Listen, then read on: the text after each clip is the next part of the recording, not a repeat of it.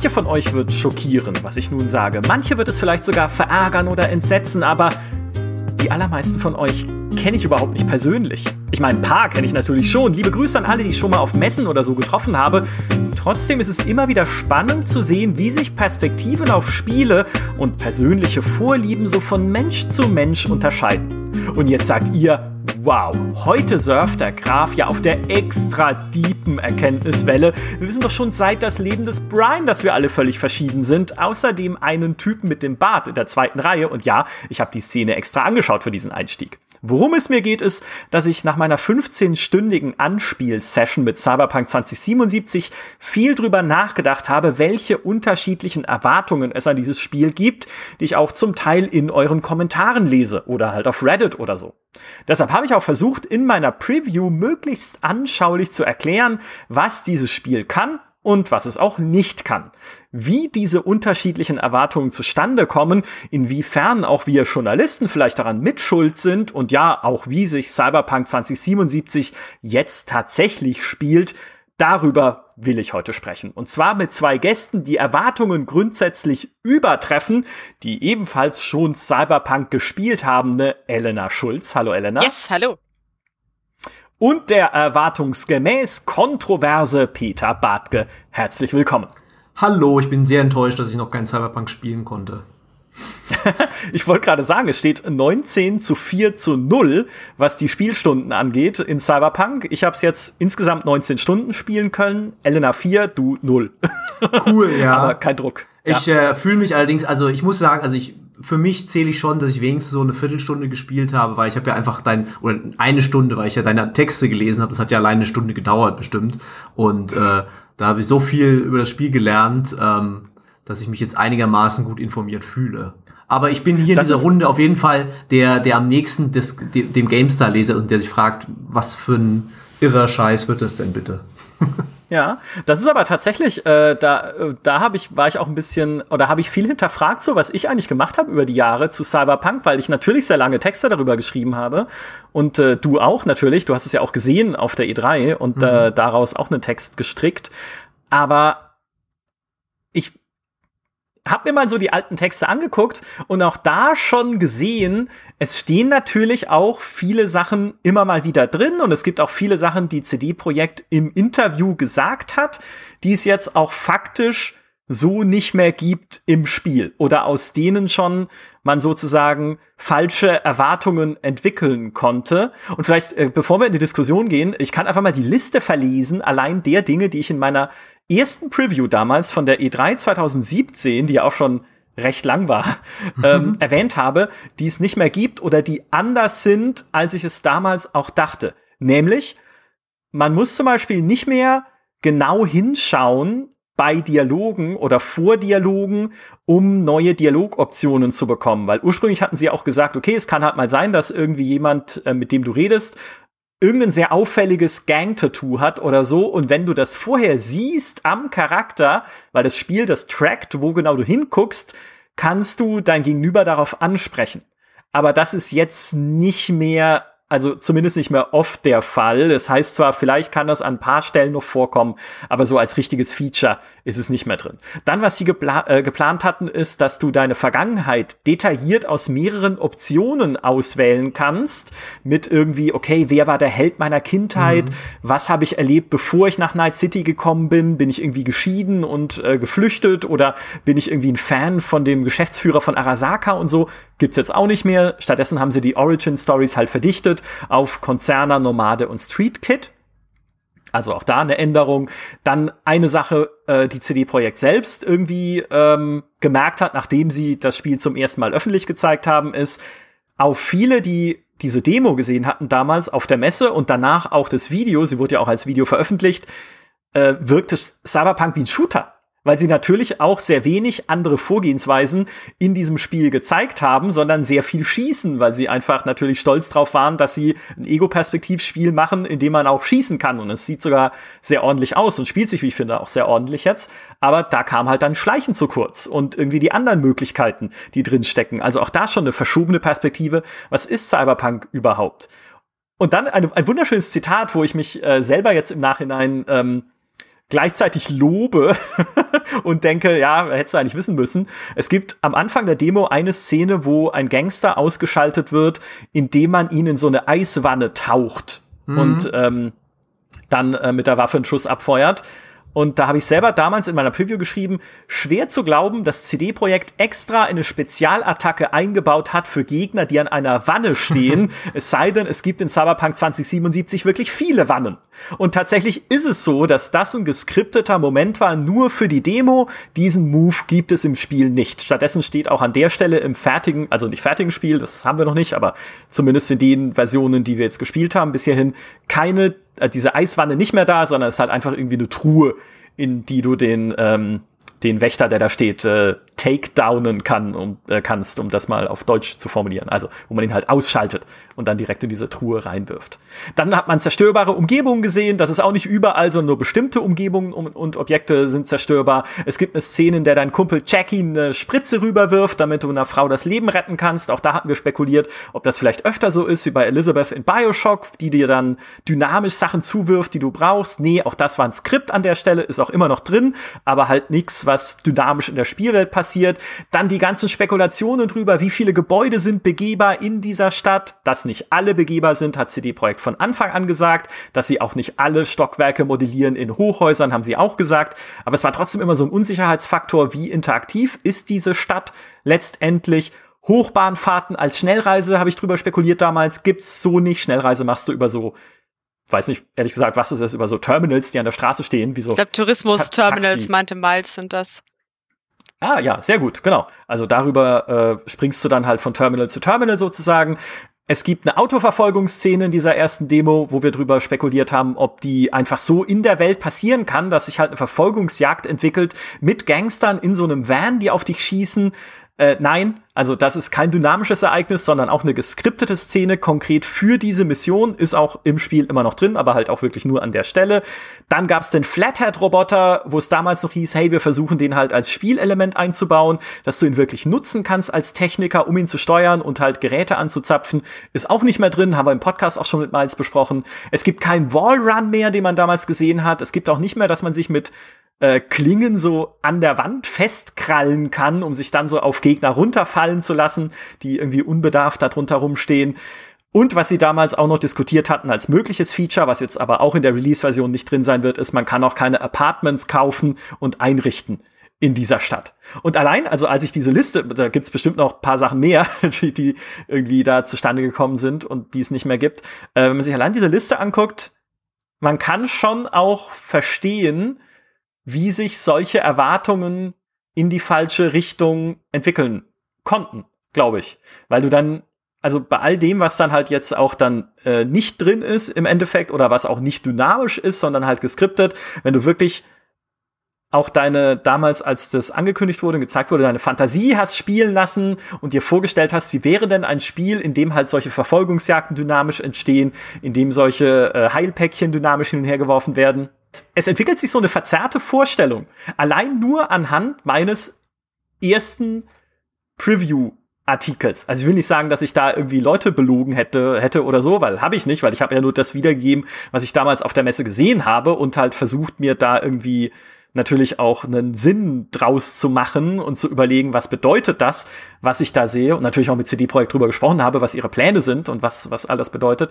Ähm, aber die Realität der Spieleentwicklung ist dann eben doch diejenige, dass, wenn ein Spieleprojekt mehrere Jahre dauert, sich Dinge ändern. Manchmal ändern müssen, manchmal kriegst du es halt einfach nicht hin, manchmal macht es keinen Spaß und dann ist es vielleicht ein Spiel, was in eine andere Richtung geht, als manch einer erwartet hat. Ich glaube, das ist halt echt das äh, Hauptproblem, dass halt einerseits diese offene Kommunikation natürlich was ist, was man sich wünscht, aber andererseits halt das Problem mitbringt, dass diese Sachen ja nicht äh, final sind und sein können, weil eben so eine Spieleentwicklung ein Prozess ist, der halt auch iterativ ist, wo sich ständig was ändert, wo ständig zurückgegangen wird, was bearbeitet und äh, niemand, also die Entwickler, wir haben das ja wahrscheinlich damals besten Willens und Gewissens gezeigt, so nach dem Motto, ja, das ist gerade im Spiel, aber ob das da drin bleibt, konnten die damals ja wahrscheinlich auch noch nicht sagen. Und was bei Trailern oder Demos dann noch hinzukommt, oft sind die ja auch nicht in der aktuellen Version dann entstanden, sondern sind dann Zusammenschnitt aus äh, da hat neulich auch eine Game Designerin mal ausführlicher drüber was geschrieben. Die, die entstehen halt parallel zur Entwicklung und ergeben sich aus unterschiedlichen Entwicklungsphasen. Und hm. äh, das kann dann sein, dass was im Trailer ist, was halt aus einer alten Version ist und dann zusammen mit was aus einer neuen Version und dass dieser Trailer oder die Demo gar nicht den jetzigen Zustand des Spiels widerspiegelt. Ja. Mhm. Ich habe letztens mal mit den Skywind-Typen darüber geredet. Das sind ja nur Modder, aber die sind recht professionell organisiert. Und die waren einfach so glücklich, dass sie im letzten Trailer nicht bescheißen mussten. Dass sie endlich mal einfach so das aufnehmen konnten, ohne äh, mit der Free-Fly-Cam oder hier ein Level, wo der, die Hälfte fehlt und nur das zu sehen ist, was der, was der Zuschauer sieht oder so. Also äh, es ist sehr lustig, aber es ist halt natürlich auch schade, dass ich denke, es liegt auch an diesem riesigen Hype um das Spiel, dass so viele da Erwartungen dran geknüpft sind, dass dann halt auch CD-Projekt so viel erzählen wollte und es gab so viel zu erzählen.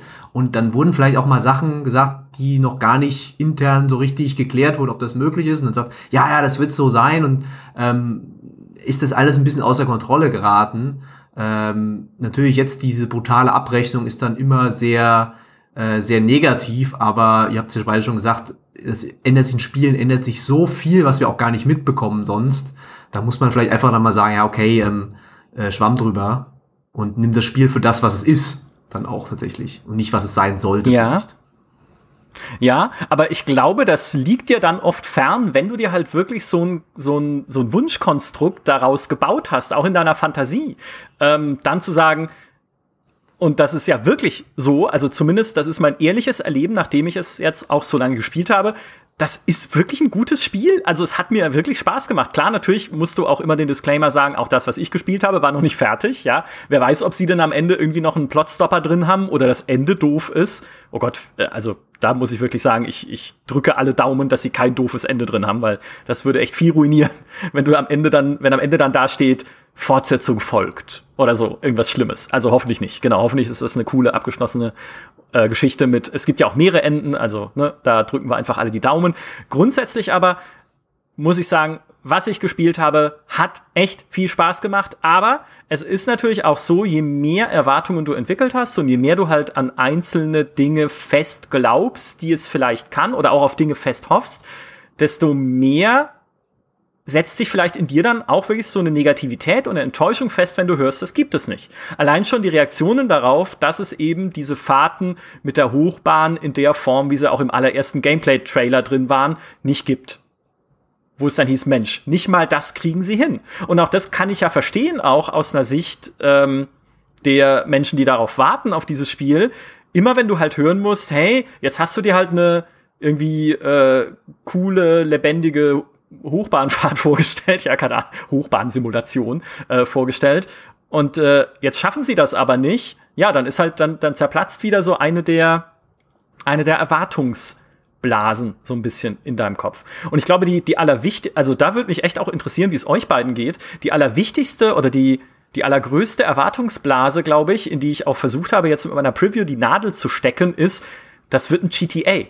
Weil selbst damals, als sie den, den ersten äh, Trailer gezeigt haben auf der E3-Pressekonferenz, äh, hieß es ja noch von William Gibson, dem Cyberpunk-Papst, der Neuromancer geschrieben hat, also einem wirklich äh, berühmten Autor des Genres, ja, äh, der über Cyberpunk dann aber geschimpft hat als GTA, über das jemand eine generische 80er Jahre Retro-Zukunft gepinselt hat. ähm, wo natürlich auch schon ganz gleich dieser, dieser GTA-Vergleich drinsteckt, weil hey, du siehst halt ein Open-World-Spiel in einer Stadt mit Passanten und Straßenverkehr. Und sofort bist du auf der GTA-Schiene. Und es, es, es ist einfach kein GTA. Und das wäre jetzt tatsächlich halt die, die Frage an euch. Hattet ihr diesen Eindruck auch, dass das ein GTA wird im Cyberpunk-Setting halt? Also ich bin schon davon ausgegangen, dass es sich äh, quasi diese Open World äh, dann doch schon ein bisschen daran orientiert, weil das hängt auch damit zusammen, dass man die ja so lange nicht gesehen hat. Sie haben ja immer nur Missionen gezeigt. Sie haben dann, äh, ja, das war eigentlich immer die Frage, was ist denn eigentlich mit der Open World?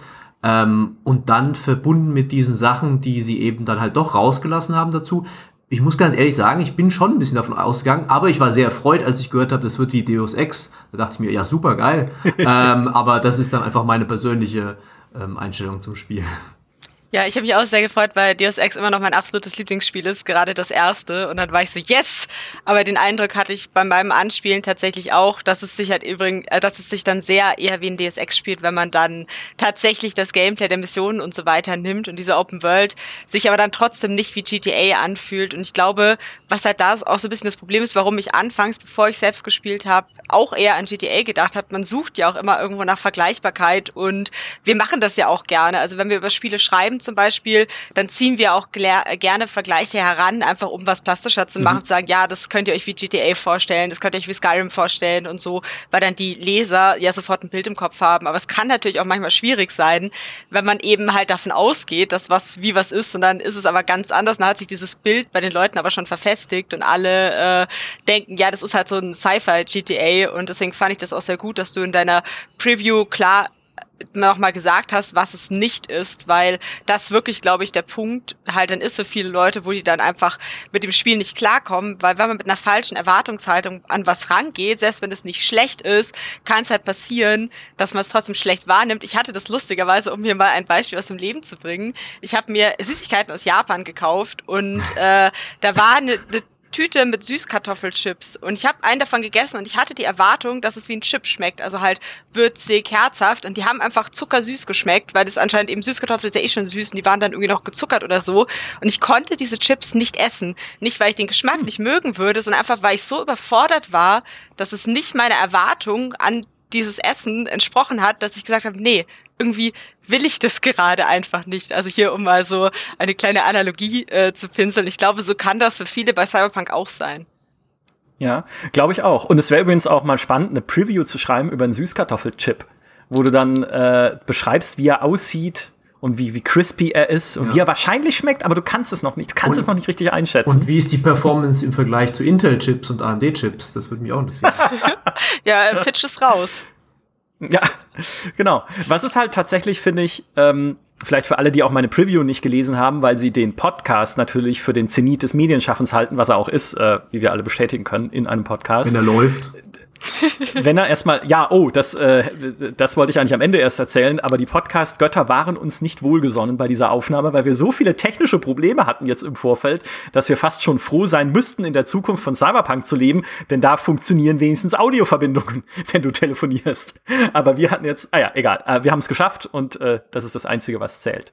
Jedenfalls, äh, was Cyberpunk 2077 von dem GTA unterscheidet, ist einfach die Interaktivität und die Reaktionsbandbreite seiner Spielwelt. Weil wenn ich an ein GTA denke, dann denke ich in erster Linie an ein Spiel, in dem ich auf die Straße gehen kann und Chaos anrichten. Ja, ich kann natürlich auch die Story spielen, die äh, fein inszeniert ist mit all den schrägen Gestalten, die in dem GTA halt rumlaufen und sehr satirisch. Aber wenn eines, was, äh, wenn es eines gibt, wofür Rockstar halt wirklich steht, dann ist es geh da raus und treibe Unsinn mit der Welt. Ja, ich bedrohe jemanden auf der Straße, der zieht ein Messer, dann kommt die Polizei, sieht, dass der andere ein Messer hat, verhaftet den, dann fährt jemand mit dem Auto gegen das Polizeiauto, die Polizei fängt an zu schießen und dann explodiert ein Krankenwagen und dann hast du halt dieses typische eskalierende Chaos-Gameplay, was du aus Rockstar-Spielen kennst und was Rockstar ja auch immer weiter verfeinert. Auch in dem Red Dead Redemption 2, wie da die NPCs auf dich reagieren können und äh, wie dann auch halt so kleine Geschichten aus dem entstehen, was da in der Spielwelt schon wieder vor sich hin eskaliert, weil du jemanden auf die Gleise gelegt hast äh, und gefesselt und dann mal geguckt, was passiert in Red Dead oder so, keine Ahnung. Und so interaktiv ist Cyberpunk einfach nicht, weil Du kannst zwar in der Straße rumlaufen und auf Menschen zielen mit deiner Waffe, ähm, dann heben sie halt die Hände hoch äh, und sagen, oh Gott, schieß nicht. Und wenn du irgendwie anfängst zu schießen, dann gehen Menschen auch in Deckung oder laufen weg. Und die Polizei äh, kommt auch und reagiert auf das, was du tust. Selbst das Zielen mit einer Waffe gilt schon als Straftat, wenn du auf Menschen zielst.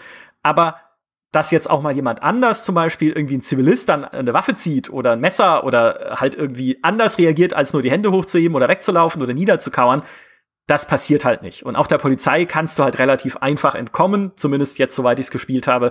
Auch da entstehen diese Verfolgungsjagden zum Beispiel nicht, die ja sehr, ich will nicht sagen, zentraler, zentrales Element sind von GTA, aber doch sehr, sehr stilbildend sind eigentlich für sowas wie GTA, dass du halt durch die halbe Stadt fährst, während dir fünf Panzer hinten an der Stoßstange hängen.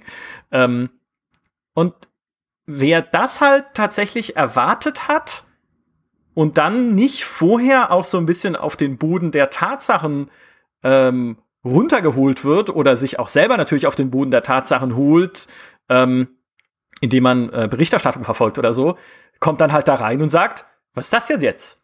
Ja, das ist ja gar nicht die äh, Weltsimulation, die äh, William Gibson mir versprochen hat, obwohl er es gar nicht wollte, sondern halt eher eine, eine Welt auf dem Niveau von einem The Witcher, würde ich sagen, ja, wo, die, wo es natürlich auch viele NPCs gibt. Äh, übrigens auch mehr NPCs als in der Konsolen-Footage, die bisher äh, veröffentlicht wurde. Aber ich habe es auch auf dem High-NPC gespielt. Ähm, und die sind aber halt Statisten und nicht Akteure in dieser Welt. Und äh, auch bei einem Autounfall, ne? wenn dann jemand, äh, wenn du gegen ein anderes Auto fährst und äh, dein Gegenüber bleibt halt einfach hinterm Steuer sitzen. Es sei denn, du schießt halt auf das Auto, dann äh, steigen sie aus. Aber es ist jetzt nicht so, dass dann auch irgendwie, auch wie in GTA, dann jemand aussteigt und auch die Shotgun dann dabei hat oder irgendwie wegfährt und ein anderes Auto knallt oder so. Also das alles, es fühlt sich alles ein bisschen weniger dynamisch an. Das klingt aber doch nach einem äh, Mafia mehr dann, oder? Also ja, einem ja, eher, eher. Spiel, das eine Open World hat, aber die ist halt hauptsächlich eine schöne Kulisse, wo du halt von Missionsziel zu Missionsziel fährst, die ja auch ganz toll sein kann. Ich meine, viele Leute lieben äh, Lost Haven, diese, diese Stadt von Mafia, aber ähm, da war es ja immer die Story, die Charaktere, das, das die große Faszination. Das, das klingt so für mich wie, äh, wie Cyberpunk jetzt. Ja, und das ist, glaube ich, der des Pudels Kern ist so ein bisschen, Open World ist halt nicht Open World. Also es gibt halt die Open World von GTA und das, was sie macht, und es gibt die Open World von äh, Mafia, es gibt die Open World von Gothic, es gibt die von Skyrim, es gibt halt, haben wir ja auch schon oft im Podcast besprochen, auch ganz unterschiedliche Open World Ansätze, aber je nachdem, was du halt magst, was deine Vorlieben sind, was du gerne gespielt hast, hast du halt dann andere Präferenzen auch, was Open World Gameplay vielleicht angeht. Ja, total. Das wollte ich eigentlich nur auch nochmal bestätigen. Das ist halt eben, man merkt halt, okay, der Fokus ist halt wie bei Witcher eigentlich die Story. Und wenn man bei einem Witcher hingeht und dann einen GTA-Maßstab anlegt und versucht es darüber zu bewerten, da kommt ein Witcher auch nicht gut weg. Und deswegen macht es auch keiner, weil das halt Quatsch ist, sich dann hinzustellen und zu sagen, ja, aber also dann ist es halt einfach eine Erwartungshaltung, die nicht unbedingt zum Spiel passt, was nicht heißt, dass äh, dass das Spiel jetzt schlecht ist oder man selber oder wie auch immer, sondern manchmal passt dann Mensch und Spiel vielleicht auch nicht zusammen. Deshalb ist halt wichtig, dass man zum einen halt die Erwartungshaltung hinterfragt und zum anderen halt auch guckt, was sind denn die Stärken von dem Spiel, dass man halt eben dann so eine Stärke wie bei Cyberpunk diese Vielfalt, die halt beim Gameplay möglich ist mit dem Schleichen, mit dem Hacken, mit dem Kämpfen oder eben dann auch eine prominente Story mit vielen Entscheidungen, dass man halt dann das als die Stärke begreift und sich nicht nur daran aufhängt, was es alles nicht kann oder eben halt auch bewusst nicht sein will, genauso wie man bei einem Skyrim ja auch begeistert sein kann von der Art, wie man da erkundet und was man da alles entdeckt und nicht äh, sich die ganze Zeit darüber aufregt, dass die Hauptstory so schlecht ist oder so. Ja, ja, und äh, genau, und das ist ja im Prinzip das, das exakte Negativ von dem äh, in Skyrim, was eigentlich auch ein, ein Cyberpunk ist oder was ein The Witcher war. Da erlebst du halt wirklich, zumindest soweit ich Cyberpunk auch bis jetzt kenne, super inszenierte Hauptstories. Ja, ich weiß, in The Witcher 3 ist es schwer reinzukommen, weil am Anfang wirst du mit Charakteren vollgeschmissen, von denen du eigentlich, wenn du die Bücher nicht gelesen hast, gar nicht weißt, wer sie sind. Ciri, Jennifer, hä? Was verbindet Geralt? Ich weiß nicht. Genau. Also der Einstieg war da immer, äh, war bei The Witcher 3 ein bisschen schwierig. Bei Cyberpunk muss man mal gucken, wie, wie gut äh, Leute da reinkommen. Ich habe mich inzwischen so viel mit Cyberpunk beschäftigt, ich kann es nicht mehr einschätzen, einfach, ob das äh, leichter ist, in sich in das Universum reinzufinden oder äh, schwerer als bei einem The Witcher. Aber was ich eigentlich sagen will, hier steht halt auch dieses Erleben von Geschichten im Vordergrund. Die Hauptstory ist sehr schön gemacht, ich will nichts spoilern. Und CD Projekt hat auch tatsächlich jede Nebenaufgabe mit einer kleinen Geschichte ausgestattet. Alles, was du erlebst, von kompletten Nebenquestketten, die, wenn du sie durchspielst, die Situation von Charakteren in der Welt gravierend verändern können, was sich dann am Ende sogar auf den Verlauf der Hauptstory auswirken kann, je nachdem, was passiert plus aber auch die kleinen Quests, die drin stecken, plus sogar solche Sachen wie irgendwie ein Cyber-Psycho, was ja eigentlich nur ein Amokläufer ist, der wegen seiner äh, Cyber-Implantate durchgedreht ist. Selbst da kannst du noch kleine Hintergrundgeschichten finden über diesen durchgedrehten Menschen, um zu erfahren, was ist eigentlich mit äh, derjenigen oder demjenigen passiert und wo kommt dieses äh, diese Paranoia her, die die vielleicht haben, die sie dazu getrieben hat, irgendwie äh, sich in ihrem Schuppen zu verschanzen in den Badlands und äh, auf Menschen zu schießen mit der Shotgun. Ähm, Habe ich tatsächlich erlebt. Also es gibt einen so ein, so ein Redneck Cyber Psycho und dann kannst du aber halt auf dem Gelände, auf dem er ist, äh, die Leichen finden seiner Familie und die äh, Briefe, die sie sich geschrieben hatten oder Textnachrichten, in denen halt steht, Mensch, der, der Papa es wird halt immer komischer und versteigt sich immer mehr in seine seltsame Gedankenwelt und in seine paranoide, in paranoide Verschwörungstheorien.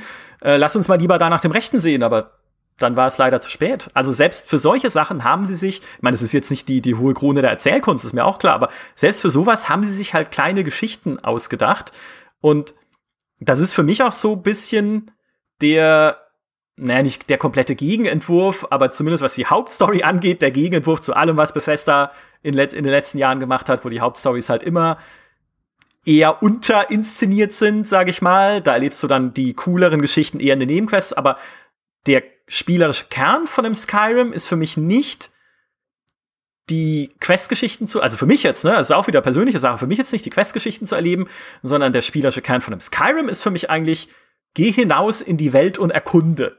Der Turm da drüben, die Monsterhöhle da oben und das Dorf da, da vorn. So. Total. Ich hab, und, ähm, sorry. Nö, erzähl, okay. erzähl ruhig. Ich, ich wollte, ich wollte nur, sein. ach so, nee, ich habe nur, ich habe beziehungsweise Skyrim sogar erst äh, kürzlich nachgeholt, nachdem ich das die ganzen Jahre verschmäht habe und äh, ich bin da ganz bei dir. Also ich habe auch eben das in Skyrim, äh, ich finde auch die Art, wie die Landschaften gestaltet sind. Also ich habe da auch irgendwann mal was gelesen, dass halt diese Welt bewusst so gestaltet wurde, dass du immer, wenn du halt guckst, so einen, so einen beeindruckenden Ausblick im Prinzip hast, der dich halt dazu motiviert, dahin zu gehen und zu gucken. Also die Welt ist sozusagen schon so gebaut, dass sie eigentlich dein Fokus sein möchte, weil du ständig spannende Dinge siehst, die dich von der Geschichte ablenken. Und äh, deswegen macht es auch, glaube ich, echt am meisten Spaß bei Skyrim, wenn du halt einfach losziehst und mal guckst, was du findest. Und klar machst du dann auch Quests vielleicht mal zwischendurch, aber es ist eigentlich weniger dein Ziel. Und bei einem Zelda Breath of the Wild zum Beispiel ja auch eher, dass du halt einfach ja. dich treiben lässt. Und, äh, und Witcher ist halt, oder auch äh, Cyberpunk, da ist halt dann wahrscheinlich doch eher ein Spiel, wo du dich halt auf diese Quest-Geschichten konzentrierst, eben weil die so gut sind, was nicht heißt, dass du nicht unterwegs dann doch mal was siehst. Ich meine, ich habe äh, damals, als wir die Witcher-Wochen gemacht haben, ja so ausführliche Interviews mit den Entwicklern geführt, so zu zig Details, die sie in der Welt versteckt haben. Irgendwie eine Bühne von Novigrad, wo dann äh, irgendein Typ anzüglich tanzt und die Damenwelt angewidert ist, den du halt dann finden kannst, wenn du zu einer bestimmten Uhrzeit dahin gehst und so. Das haben ja diese Was? Spiele trotzdem auch. Aber hast meinen Artikel nicht gelesen. Aber ist halt ähm, nicht unbedingt dann der Hauptfokus von dem Spiel. Ah, oh, jetzt muss ich Witcher nochmal spielen. Damn it, das, das kenne ich, das wusste, das kenne ich nicht. Okay, das ist cool. fantastisch. Ähm, ist aber tatsächlich, also äh, kann ich eigentlich für Cyberpunk, ist es äh, eigentlich unterschreiben. Da ist es ähnlich. Ich habe jetzt nicht so äh, super kuriose Szenen gesehen in der Welt, aber natürlich sind überall NPCs. Du kommst auch an so Tatorten vorbei, wo einfach die Polizei irgendwas untersucht, was du dir angucken kannst, was aber keine spezielle Bewandtnis jetzt gerade hat für eine Quest. Es ist auch keine Quest, also du kannst nicht hingehen und sagen, hey Officer, ich bin hier Straßensöldner 15 und würde gerne bei der Ermittlung helfen. Es gibt zwar Quests für die Polizei, aber die bekommst du übers Telefon, wenn dich halt die äh, freie Mitarbeiterverantwortliche der Polizei, Regina heißt sie, äh, anruft und sagt, hey, ähm, es gibt hier ein Problem und Cyber Psycho, den du vielleicht ausschalten solltest oder so. Ähm, aber grundsätzlich ist es auch hier so, dass es ja natürlich Dinge gibt, die in der Welt versteckt sind. Es gibt, also ich will nicht sagen geheime, aber es gibt halt so Mini-Quests, die du nur entdeckst, tatsächlich, indem du äh, vielleicht an jemandem vorbeigehst, der dich in ein Gespräch verwickelt. Es gibt in der Welt versteckte Waffen, äh, ähm, Nee, das kann ich erzählen, das wäre ein Spoiler, aber ja, es gibt halt in der Welt versteckte Dinge. ähm, du kommst auch immer mal wieder an so äh, dynamisch platzierten, also die sind nicht, ges äh, äh, nicht äh, also geskriptet von Hand platziert, sie sind zwar von Hand gebaut, aber nicht fest in der Welt platziert, sondern das Spiel entscheidet halt, ähm, dass sie irgendwie aufploppen an so kleinen Verbrechen vorbei, in die du eingreifen kannst oder auch nicht, wo dann Leute überfallen werden von einer Gang oder zwei Gangs äh, liefern sich eine Schießerei und du kannst halt mitmischen oder auch nicht, ja, je nachdem, wie du willst. Also ist nicht so, dass sich das irgendwie leer oder, oder sinnlos anfühlt, da in Night City rumzulaufen, aber es ist halt nicht genau dieses, finde das perfekt als Bild, dieses Treiben lassen. Ja, ich gehe jetzt in diese Welt hinaus und es wird einfach immer und überall eine Höhle sein, in die ich gehen kann. was ja auch dann wiederum in die Begehbarkeit von Gebäuden reinspielt, weil so super viele begehbare Gebäude gibt es, glaube ich, nicht. Also nicht, dass ich alle ausprobiert hätte. Die Stadt ist zu groß, um sie selbst in 15 Stunden äh, komplett zu erkunden. Aber es ist jetzt logischerweise natürlich nicht so, dass man überall reingehen kann und äh, überall auch alle Wohnungen zum Beispiel oder sehr viele so Privatwohnungen sich anschauen kann. Es gibt immer wieder welche, da kannst du rein. Äh, es gibt immer wieder so Apartmenthäuser. Meistens aber halt auch welche, die an irgendeinem Punkt im Spiel auch für eine Quest gebraucht werden. Also weil da halt irgendwie jemand wohnt, den du äh, besuchen musst, um Kuchen vorbeizubringen. Oder so. Keine Ahnung, was man halt in der Zukunft macht. Genau. Das äh, Telefon anschließen oder so. Ja, genau, ja, einfach, einfach so Zukunftsdienstleistungen halt einfach, genau. Ähm, was es aber halt ist, ist, oder was es auch wirklich tut, wenn du reinkommst schon, wenn du den Prolog abgeschlossen hast, so die ersten vier, fünf Stunden, sag ich mal, es überschüttet dich halt tatsächlich mit Nebenaufgaben, indem halt dein, dein Telefon klingelt und es sind Leute dran, auch die du schon vorher im Prolog kennengelernt hast, also alte, alte Bekannte in Anführungszeichen, und sagen, hey, du hast mir doch schon im Prolog äh, das und das äh, getan oder bist mir über den Weg gelaufen, äh, hilf mir doch mal hier bei der und der Sache. Also natürlich nicht so plump, wie ich es jetzt formuliere, sondern äh, schon schöner gesprochen und so. Ähm, und so bekommst du halt gleich am Anfang eine Menge Aufgaben und die werden auch immer mehr, je mehr du dich durch die Welt bewegst, dann rufen dich halt die Fixer an, das sind so diese örtlichen Unterwelt-Auftragsbroker, äh, ich habe schon geschrieben, es sind so die menschlichen schwarzen Bretter dieser Spielwelt, die dir dann auch neue Aufträge geben oder halt irgendwie äh, Autos anbieten, die du kaufen kannst. Beispielsweise, das als Feature noch drin, ich kann Autos kaufen, ja. Ähm, und äh, was du dann auch halt, kannst du zu denen gehen und gucken, was sie dann für dich haben und so. Und das, das Schöne ist tatsächlich für mich gewesen, ja, als ich es gespielt habe, das hat sich halt im ersten Moment schon so angefühlt wie, ach du Schande, was soll ich machen? Ja, weil äh, du hast halt wirklich das Questlog dann schon voll mit irgendwie zehn Sachen.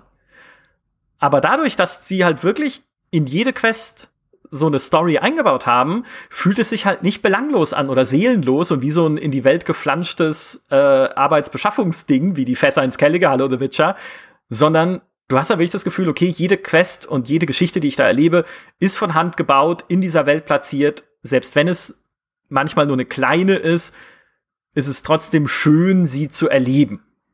Und äh, ein Beispiel, das ich noch nicht genannt habe, ist, es gibt eine Quest, die ist auch eigentlich vom Gameplay her ziemlich simpel. Du musst nämlich einen Menschen, der sich in einem Kühlschrank versteckt hält, äh, holen und äh, wohin bringen im Kofferraum deines Autos. Hat der zufällig eine, äh, und, einen, einen äh, Hut auf und eine Peitsche dabei oder? Dieser Mann im Kühlschrank. Ja, genau, der Mann im Kühlschrank, ja. ja. Ich, ich, dachte gerade, du sagst, es ist für dich ein normaler Samstagmorgen, das hätte ich, hätte ich auch geglaubt. ähm, aber du äh, musst dich dann halt, dann sind da Gangmitglieder, die das versuchen zu verhindern, dann schießt du halt auf die oder umschleichst die irgendwie. Und am Ende, ich, ich spoilere jetzt nicht das Ende, äh, am Ende aber findest du einfach dessen Hintergrundgeschichte heraus. Wer das ist, warum er flüchten äh, musste oder sich versteckt vor dieser Gang, was er getan hat. Und äh, es ist dann noch dazu eine Filmanspielung, auch die verrate ich nicht. Aber und es ist einfach eine, eine kleine, witzige, interessante Geschichte, die da dahinter steckt. Also auch das nochmal, man darf halt nicht von jedem Ding so die, den literarischen Tiefgang erwarten. Ja, nicht jeder Charakter erzählt dir nochmal Krieg und Frieden nach in Cyberpunk.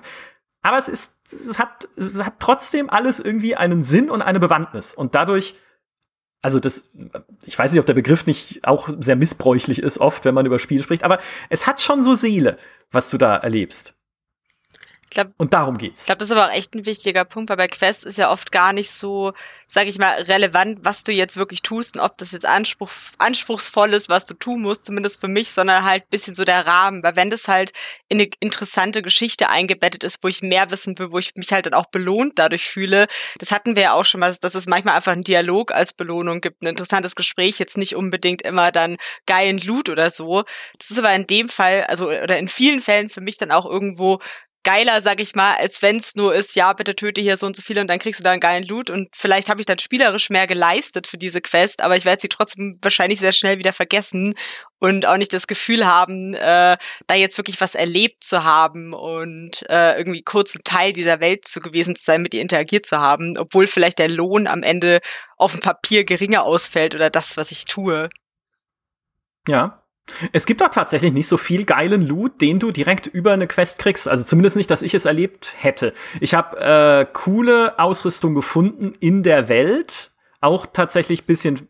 Eine, eine Waffe, die ich gefunden habe, war sogar, da musste ich vorher auf den Hinweis achten und dann konnte ich sie später wiederfinden, als ich dann äh, nochmal da war, wo, wo sie war.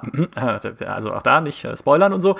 Aber es ist nicht so, dass äh, das so ist wie in World of Warcraft, die, du hast die Quest abgegeben und jetzt kannst du aussuchen, fette Rüstung oder Schwert. Ähm, sondern du kriegst halt eher Dankesworte oder äh, auch nicht, je nachdem, wie es halt ausgeht. Ja? Und ähm, das Loot findest du eher organisch in der Welt. Und äh, organisch heißt aber dann auch, hey, du kannst halt von jedem äh, Gangster, den du irgendwie umgeknüppelt hast, kannst du halt die Waffe aufsammeln und läufst dann eine Zeit lang auch mal mit 20 Waffen im Inventar rum, weil du halt alles mitnimmst, wie, also wenn du, wenn du ich bist jetzt. Kann man auch zerlegen fürs Crafting dann, aber ähm, ist auch jetzt, das ist vielleicht jetzt der nächste Punkt auch so, es ist ja auch nicht, das Wort ist äh, absolut funktioniert nicht in dem Zusammenhang, äh, in dem Zusammenhang, aber ich benutze es jetzt, es ist nicht realistisch. Also es ist keine Weltsimulation, äh, das Cyberpunk, wie es auch beispielsweise in Gothic ist, wo sie versuchen, Crafting realistisch darzustellen an einer Schmiede oder so. Du musst, um ein Schwert zu craften, und du kannst halt ein Katana craften oder so in Cyberpunk, du musst dafür nicht in eine Schmiede gehen und zum Schleifstein, sondern du machst es einfach im Inventar, indem du eine Taste gedrückt hältst. Und dann ist es halt im Menü, dann ploppt dann dein Schwert auf. Nein, also auch da diese Illusion kaputt. Ja, also aber auch das, es gibt ja, und ich meine, äh, erstens, äh, wir lieben Gothic und es gibt natürlich auch viele Menschen in unserer Community, die Gothic lieben und zu Recht lieben für das, was es tut und für das, was es auch damals an Pionierarbeit getan hat, was ja belebte oder sich, sagen wir mal, glaubwürdige Welten angeht. Ähm, das ist Cyberpunk aber halt auch nicht. Es ist ja auch nicht so, dass da irgendwie jeder Einwohner einen Tagesablauf hätte oder überhaupt Einwohner einen Tagesablauf hätten groß. Ich weiß ja, der Philipp Weber von CD Projekt bringt mich jetzt schon im Geiste um, wenn ich sage, auch in The Witcher war das, war das zum Teil in den, in Novigrad so, dass natürlich nicht die Einwohner einen Tagesablauf hatten, wie sie es beispielsweise haben halt in einem Gothic oder in einem Morrowind, einfach weil es zu viele NPCs sind, die sie auch auf der Straße äh, einfach verteilen. Auf den Dörfern in The Witcher gab es aber ein paar Leute, die, äh, also Leute, die einen echten Tagesablauf hatten. Deswegen, ähm, Philipp, wenn du uns zuhörst, ja, also de, ähm, das, äh, das habe ich inzwischen gesehen. So, aber in Cyberpunk ist es halt, darf man das nicht erwarten. Es ist halt nicht dieses, hey, wenn ich jemandem folge, kann ich ihm äh, bis zu seinem Bett folgen und ihm dann das Nachtkastel leer räumen. Geht nicht, ja. Sondern äh, das sind halt einfach in der Welt platzierte und äh, ich weiß nicht, wahrscheinlich irgendwie zufällig ausgewürfelte NPCs. Ja. Zum allergrößten Teil, an denen du vorbeiläufst. Könnte, könnte aber echt ein Problem werden für das Spiel, weil ähm, du gar nicht sagen, also dann ist ja wahrscheinlich die Story einer der Hauptmotivatoren, ja, du sagst es ja auch selbst, dass die auch diese, dass du einfach super Spaß dabei hattest, die, diese, dieses Spiel zu erleben, aber das kann man dann gar nicht Leuten erzählen, weil du ja in, in, in Spoiler-Territorium dann kommst. Ähm, und so eine Open World ist natürlich viel cooler zu zeigen, wenn du jetzt ein YouTube-Video machst, ey, guck mal, was hier alles geht. Ähm, ich sehe schon die ganzen YouTube-Videos dann zum Release, die dann zeigen, ja, aber damals in Far Cry 2 war das viel cooler, das Feuer zu machen. Und in Cyberpunk geht das jetzt nicht. Und in Mafia 3 konntest du das Glas einzeln, äh, in Mafia 2 konntest du das Glas einzeln rausschießen. Äh, und hier ist es jetzt nur so eine, irgendwie eine Animation. Ähm, das wird, äh, das wird vielleicht noch richtig böse werden, tatsächlich für die, für ein, ein böses Erwachen geben, wenn halt diese, diese Internetblase das alles dann ähm, fachgerecht zerkleinert und sagt, was alles nicht geht in dem Spiel. Und ja.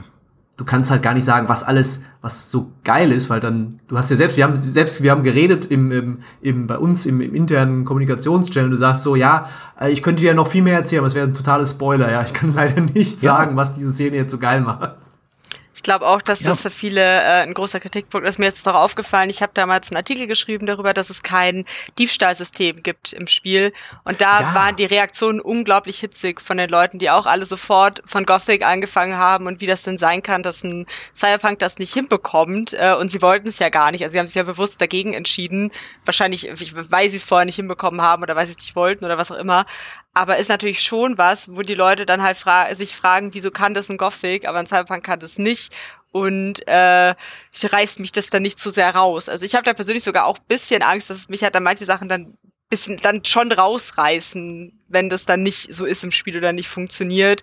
Und ich kann mir vorstellen, dass es eben bei vielen Leuten, die halt eben dann, also ich, ich habe jetzt nicht mehr diese Erwartung, deswegen kann ich da wieder entspannter rangehen, aber wenn jemand wirklich mit dieser Erwartung rangeht, dass alles total sich bemüht, so eine realistische, reaktive Welt zu sein, äh, dass der dann automatisch mehr oder weniger enttäuscht wird. Ja, genau, genau so ist es. Ähm, ich muss auch tatsächlich, aber ich will gar nicht so apologetisch sein, ja. Also ich muss aber tatsächlich sagen, auch diese Diebstahlsache war für mich auf dem Papier schlimmer, als sie sich zumindest in meiner Spielzeit für mich persönlich angefühlt hat. Weil die allermeisten Orte, die du besuchst, sind ohnehin Orte, an denen du unerwünscht bist. Und äh, also das heißt, auf, wo auf dich geschossen wird, wenn, wenn dich jemand sieht. Story of my life. Ähm, ja, genau, eben, ja. Also, also man kennt es ja aus der echten Welt. Genau, die meisten Orte, wo man hingeht, äh, wenn ich zum Nachbarn hier einfach gehe, bin ich unerwünscht. Ähm, vielleicht, also je nachdem, welchen Nachbar ich nehme. Äh, naja, gut, ich will jetzt nicht meine persönlichen Probleme mit den Nachbarn hier ausbreiten. Ähm, deswegen, also mir ist natürlich klar, wenn ich in einer, irgendwie in einem Gang-Dings unterwegs bin, ähm, spielt hier ein Diebstahlsystem keine Rolle, weil ich kann denen eh alles wegnehmen, weil sie sind eh alles meine Feinde und wenn sie mich sehen, erschießen sie mich eh, ob ich ihnen jetzt was geklaut habe oder nicht. Und die allermeisten Orte, die für Storytelling wichtig sind und für Dialoge und wo du mit Leuten redest, haben kein Loot.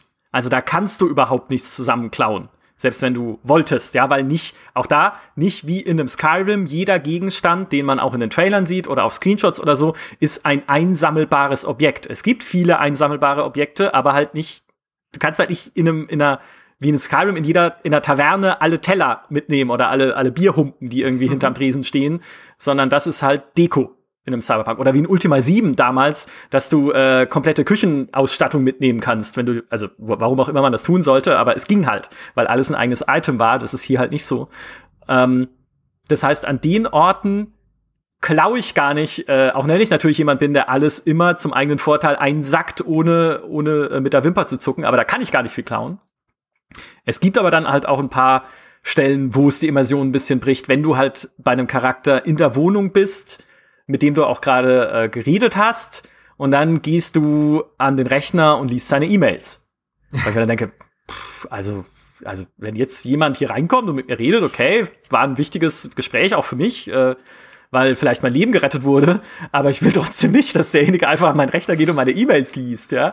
ähm, es ist jetzt auch nicht super wichtig, diese Mails zu lesen oder so, aber das halt als kleines Beispiel dafür, ja, wenn ihr jemand seid und denkt, hey, ich, ich möchte halt wirklich diese Reaktivität haben und ich möchte, dass dieser Charakter in dem Fall sagt, ey, was machst du zumindest, äh, also was machst du jetzt an meinem Rechner, was soll das denn? Das sind meine privaten äh, Cybermails, die du gerade durchliest ja, das, das macht es halt nicht. Zumindest an der Stelle nicht. Vielleicht gibt es andere Stellen, wo das passiert, aber zumindest an der Stelle. Ich will, dass jemand sich daran äh, stört, wenn man in die Damentoilette geht.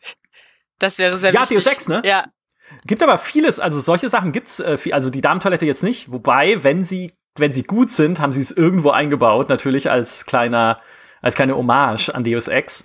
Ähm, aber es gibt halt tatsächlich Stellen, an denen das Spiel sehr kleinteilig reagiert auf das, was du tust. Und äh, ein Beispiel hatte ich ja genannt, es gibt eine Quest, wo der äh, wo so ein Gangsterboss überhaupt nur mit dir reden möchte, wenn du vorher gewaltfrei vorgegangen bist. Wenn du dich einfach durch seine Leute durchgeschossen hast, ähm, also musst halt durch eine Location durch, um zu demjenigen zu gelangen, ja. Wenn du dich durchgeschossen hast, dann sagt er so, äh, Alter, äh, mit dir rede ich nicht, äh, du bist ja ein Metzger und äh, verschanzt sich hinter seinem Schreibtisch und dann hast du halt die Chance auf eine diplomatische Lösung dieser Quest vertan. Während wenn du das gewaltfrei gelöst hast, da durchgeschlichen bist, alle Leute äh, hast äh, leben lassen, dann sagt er äh, zwar trotzdem, hey, was machst du hier? Ja, wie bist du hier reingekommen? Aber dann kannst du sagen, okay, Kumpel, jetzt bin ich ja hier und ich habe übrigens eine Knarre, lass uns reden. Ähm, und äh, diese Art von, das Spiel passt sich ein bisschen anders an, was du tust, gibt es halt öfter. Und manchmal auch unbemerkt. Weil das zum Beispiel jetzt ganz konkret wüsste ich überhaupt nicht, wenn der äh, liebe Miles, der auch schon im Podcast zu Gast war, nicht neben mir gesessen hätte, als ich es gespielt habe und gesagt hätte, hey, mit dem hättest du reden können, wenn du seine Leute nicht umgebracht hast. Und ich dann so, was? Okay, Quickload, ja, jetzt schleiche ich mal durch und hab's halt ausprobiert. Und dann tatsächlich, ja, konnten wir miteinander sprechen. Ähm, und das war halt auch so eine Sache, äh, über die ich jetzt äh, natürlich auch in der Berichterstattung viel so philosophiert habe.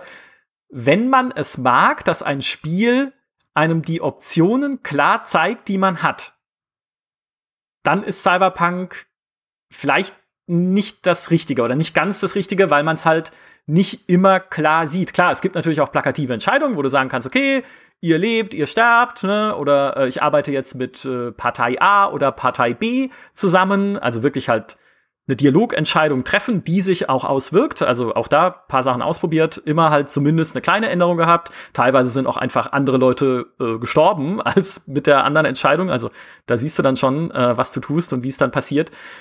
Ähm, aber es gibt halt auch so, so Entscheidungen, von denen du eigentlich gar nicht weißt, dass du sie getroffen hast, wie eben dieses Schleichen oder nicht, oder wie es zum Beispiel auch die Entscheidungen sind, die sich aus deiner Origin Story ergeben. Wenn du halt ehemaliger Konzernknecht bist, kannst du halt beispielsweise auch äh, bei diesem Unterweltboss, den ich gerade angesprochen habe, sagen, okay, Kumpel, du weißt, wie es läuft, ich weiß, wie es läuft in der Geschäftswelt, lass uns doch einfach hier nicht um den heißen Brei herumreden, sondern sagen, wie es ist. Ich habe die Knarre, du hast die Info, red mit mir. Oder so halt in, sinngemäß. Ja? Während, wenn du Nomade wärst oder Street Kid, hättest du diese Dialogoption gar nicht. Sie wird dir nicht mal ausgegraut angezeigt, sondern das Spiel verwebt halt dann deine Origin Story an den Stellen, wo es irgendwie Sinn ergibt oder wo sie halt diese Option anbieten, ganz organisch da rein als zusätzliche Option. Und du weißt halt dann auch tatsächlich nicht, welche andere Lösung für eine Quest hätte es denn gegeben, wenn ich Nomade wäre, ja, oder Sweet Kid. Und das ist einerseits halt super cool, weil es halt wirklich so eine, das Gefühl erweckt, eine choreografierte Story zu erleben und äh, auch eine, eine, eine stimmige Story. Ist auf der anderen Seite aber halt, wie gesagt, uncool für Leute, die gerne wirklich genau wissen, auch wenn sie was verpasst haben, damit sie es halt beim nächsten Mal anders machen können. Ich finde das, das äh, zeigt es dir so klar super, super spannend, weil mein erster Impuls war zu sagen, geil, das ist ja voll cool, weil ich hasse diesen Druck von äh, Entscheidungen, der dann auf mir lastet, so quasi rette Person A oder B, wie das Telltale gerne macht. Und man ist dann so denkt sich, ja, ich weiß es ja. nicht, ich mag das nicht, vor diese Wahl gestellt zu werden. Aber auf der anderen Seite habe ich mir dann gedacht, zum Beispiel in Assassin's Creed Valhalla ist es jetzt so im Rahmen der Story, trifft, gibt es auch ganz viele Sachen, die das Ende beeinflussen, die ich aber selber in dem Moment überhaupt nicht abschätzen kann. Also wenn man dann nicht irgendwie nachliest, was da jetzt die Faktoren waren, die für bestimmten Ausgang der Story sorgen, checkt man das beim Spielen, glaube ich, nicht, hätte ich gesagt. Und dann habe ich mir gedacht, eigentlich, auf der anderen Seite ist es dann halt auch wieder frustrierend, wenn ich dann das Gefühl habe, ich, ich konnte jetzt gar nicht so richtig absehen, was in meinem Handeln jetzt zu irgendwas geführt hat. Und dann erscheint es mir vielleicht auch irgendwie unlogisch oder äh, halt nicht nachvollziehbar. Und das kann dann, glaube ich, auch eben für viele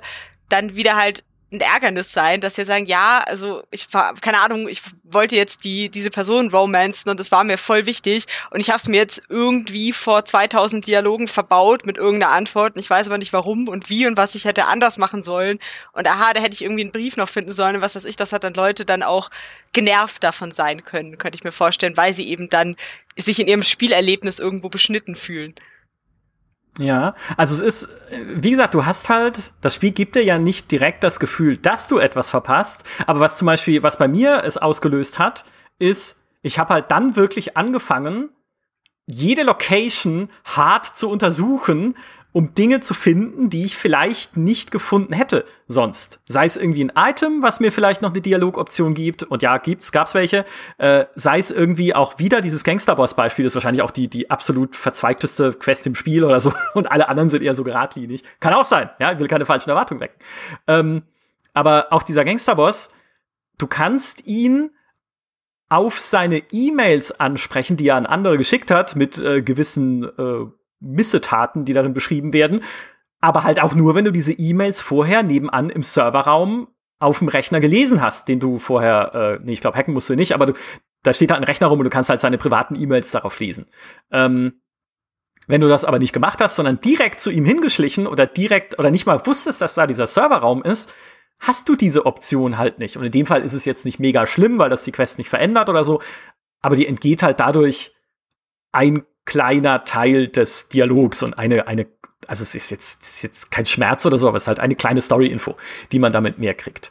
Und ähm, ich, da, da hatte ich dann schon so die, die, äh, die, äh, weiß ich nicht, die, die Paranoia, hey, Moment, wenn ich mir nicht die Locations genau angucke, und ich bin eigentlich wirklich der Typ, der wirklich jede, äh, also jede, jede, jede, äh, jede Besenkammer sich normalerweise anguckt in einem in einem Spiel, insbesondere in einem Schleichspiel. Aber wenn ich das nicht mache, dann verpasse ich vielleicht auch in den Dialogen irgendwie noch mal ein bisschen was. Ähm, also muss ich mir jetzt alles, muss ich mir alles doppelt, doppelt und dreifach irgendwie untersuchen. Und ich weiß nicht, auch das kann halt so ein Gefühl sein, wo du denkst so, äh, will ich das haben? Ja, weiß ich nicht.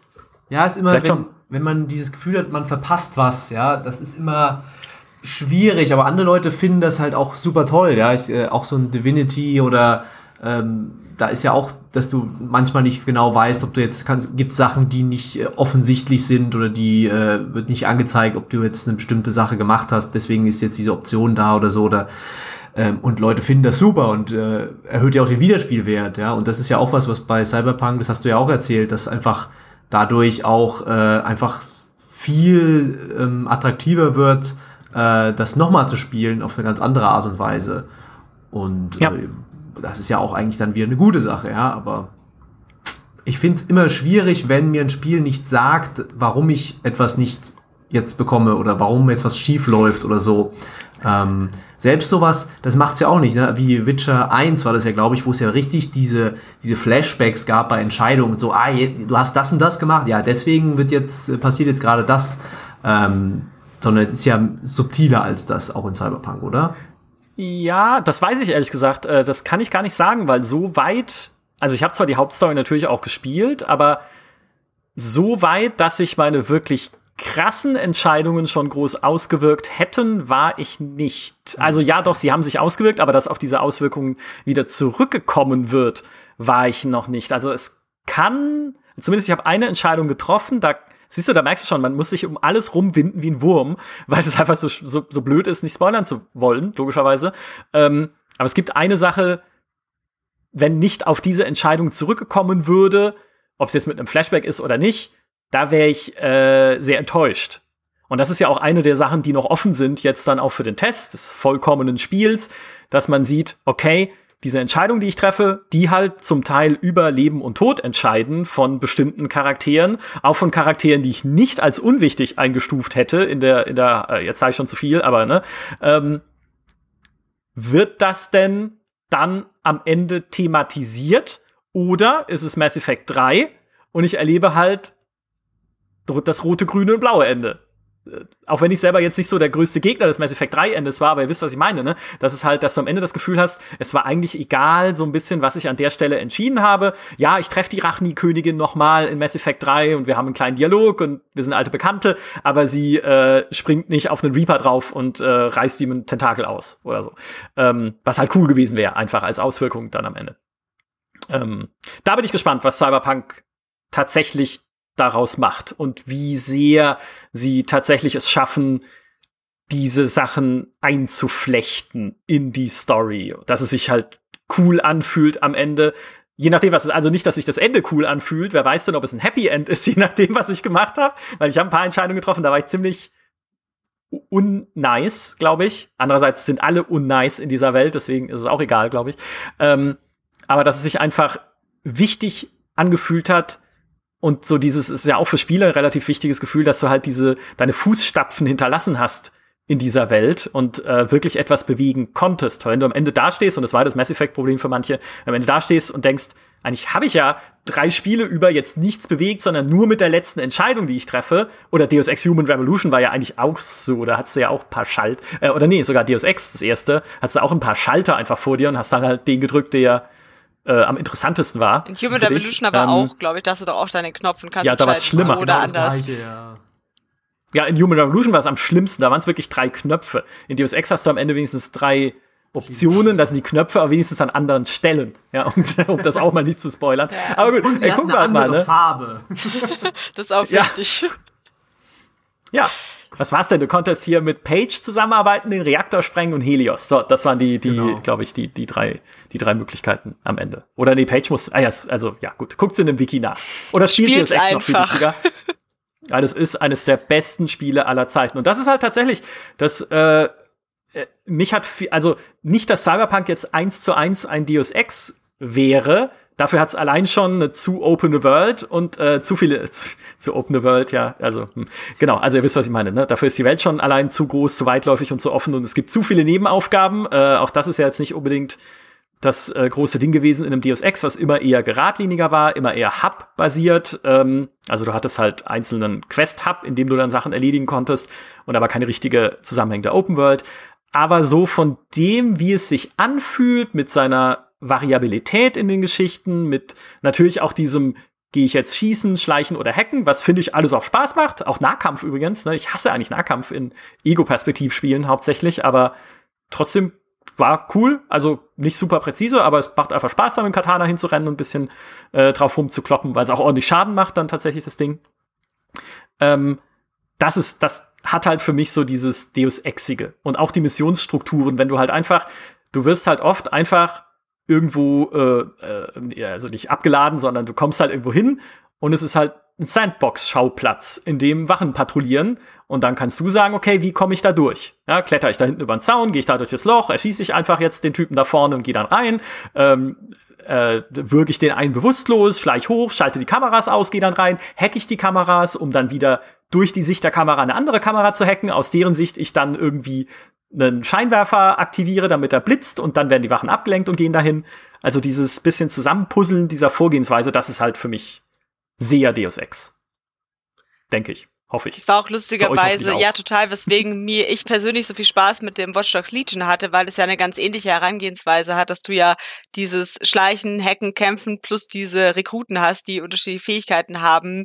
Und ich finde halt diese Art Gameplay immer sehr spannend, weil man halt wirklich sehr wie bei einem Puzzle halt oder wie wenn man Schach spielt oder so, muss halt sehr vorausplanen, sehr taktisch überlegen, die ganze Umgebung dir anschauen und klar, in manchen Shootern ist es dann auch bisschen so mit Gegnern und so, aber ich finde halt, das äh, verlangt einem viel ab und wird dadurch sehr interessant, dass man halt eben, man zeigt ja immer nicht umsonst ist halt Schleichen einfach sehr viel, sag ich mal, oft äh, einen zwingt, sehr viel mehr nachzudenken als jetzt andere Vorgehensvarianten, weil es halt eben knifflig ist, dann ungesehen zu bleiben und herauszufinden, wo die Gegner hingehen und wie man sie in welcher Reihenfolge am besten ausschaltet und so weiter, was jetzt im direkten Schussgefecht weniger relevant ist, wenn sie alle die gleiche Bleikugel ins Gesicht bekommen, quasi hintereinander. Ja.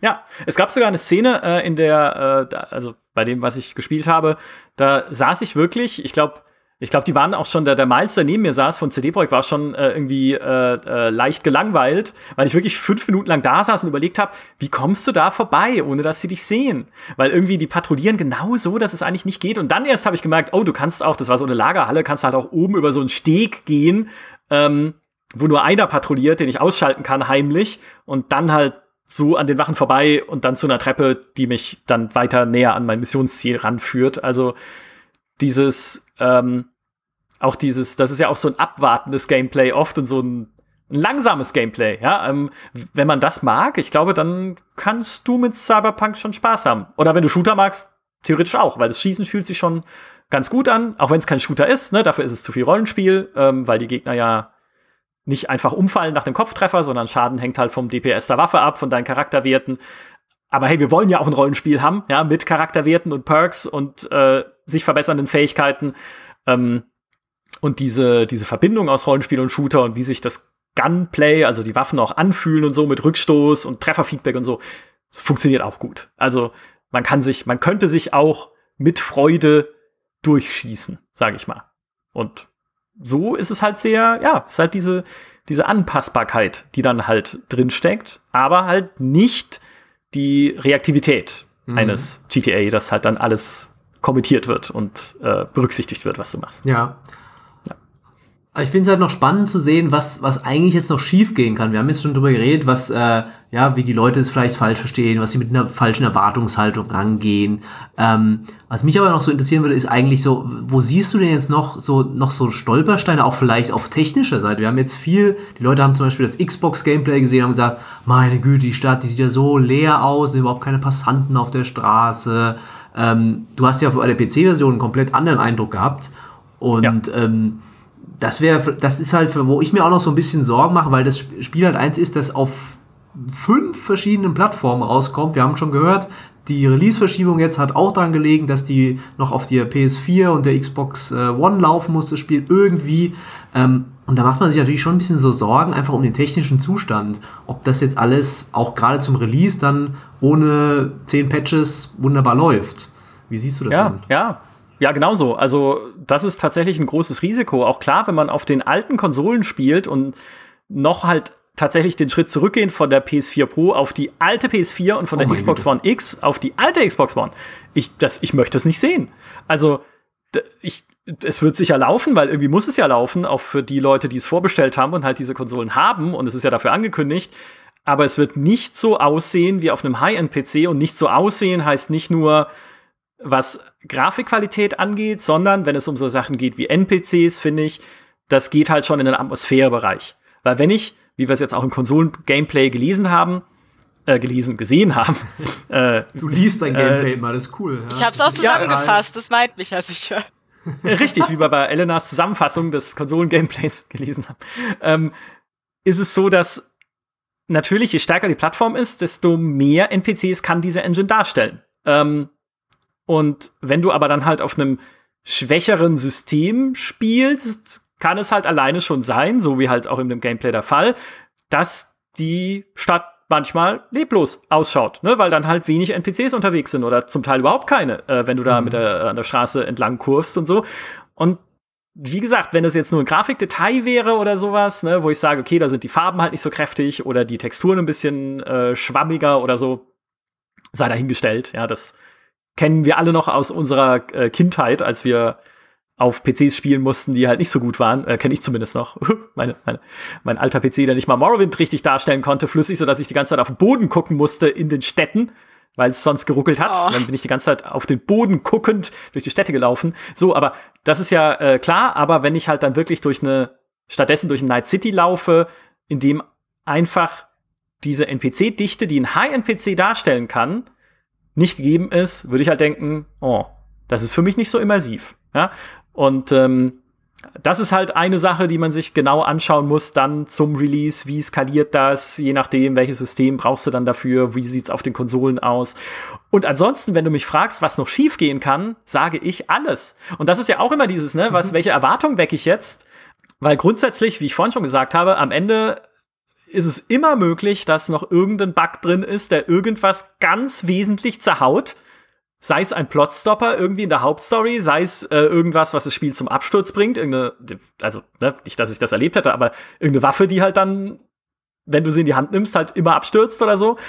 Und äh, es ist erst fertig, wenn es draußen ist und wir tatsächlich sehen können, ob es ein stimmiges Ganzes ergibt. Und halt auch, ob die Geschichte am Ende ein stimmiges Ganzes ergibt. Ob das Ende cool ist, ob es befriedigend ist, ob es sich ähm, ob es das irgendwie abwickelt oder noch mal bereichert, das Ende. Äh, also so viele Sachen, die auch noch offen sind. Und auch da musst du halt immer sagen, jede Vorberichterstattung, egal zu welchem Zeitpunkt sie stattfindet, selbst jetzt mit diesen 19 Stunden, die ich jetzt in dem Ding verbracht habe, ist halt ausschnitthaft. Ja, ich kann halt nicht selbst jetzt nicht für das ganze Spiel sprechen. Und ich kann halt auch nicht, und dann schließt sich ein bisschen der Kreis zu dem, was ich am, Ange ähm, am Anfang gesagt habe, ich kann halt auch tatsächlich nicht für all eure, also nicht ihr beiden, weil wir haben den exakt gleichen Geschmack, glaube ich, bei allem, was, was Natürlich. mit Spielen zu tun hat. Nein, aber ich kann halt auch nicht für euch, da, also für, für all eure Vorlieben da draußen äh, sprechen, weil am Ende ist es halt auch wirklich die Frage, was, was versteht ihr äh, beispielsweise unter einer guten Geschichte? Nicht alles, was man in Cyberpunk erlebt, hat so richtig viel Tiefe, ja, äh, oder literarische Tiefe, sage ich mal, in den Nebenquests vor allem. Da gibt's halt auch simplere Geschichtchen, wie ein Dialog, der dann halt zwar interessant ist, lustig ist, aber jetzt natürlich äh, nicht existenzielle Fragen stellt. Ja? Oder was versteht ihr auch unter einem guten Shooter? Wer Doom spielt und so halt dieses Doom-Gameplay mag, was ja halt, also was ich persönlich überhaupt nicht mag, weil es mir zu schnell ist, aber was ja super, super reaktiv und sich super gut anfühlt einfach, weil das It-Software halt einfach kann. Shooter-Gameplay. Ja, das haben die halt mit der Muttermilch aufgesogen sozusagen. Ähm, wer das mag, wird dann halt auch in Cyberpunk anfangen und denken, wenn, das ein, wenn, er, wenn man das eher als Shooter spielt, ganz so flüssig und cool ist es dann auch nicht. Flüssig cool genug, finde ich, für ein Shooter-Rollenspiel, aber halt nicht für einen wirklich Top-Level 95 Punkte Shooter. Und so gilt das halt für jedes eins, jeden einzelnen Aspekt dieses Spiels. Das Nahkampfsystem macht Spaß. Es ist aber kein Ghost of Tsushima oder ein Sekiro oder so, wo du halt super präzise mit dem Katana operieren kannst. Hier haust du halt drauf und blockst mal und machst mal ein bisschen Parade, wenn du nach, im, im richtigen Moment blockst. Aber es ist halt jetzt auch nicht das, das Kampfsystem, das alle Kampfsysteme beendet. Oder ähm, ja, halt das Hacking funktioniert gut, ja, machst du, machst du gerne äh, im Spiel einfach mal dann auch im Kampf einen, Gegner hacken, damit seine Granate in der Tasche explodiert oder so. Ähm, aber auch das erfindet jetzt das, das Rad nicht neu. Also, das ist vielleicht das, das Allernegativste, was ich über Cyberpunk sagen könnte. Und das ist viel zu negativ für das, was ich eigentlich erlebt habe. Also ich fand es wirklich, wirklich spaßig. Aber das Negativste, was ich eigentlich drüber sagen kann, in keinem Bereich ist es sowas Revolutionäres, wo du sagen würdest, wow, das habe ich noch nie erlebt.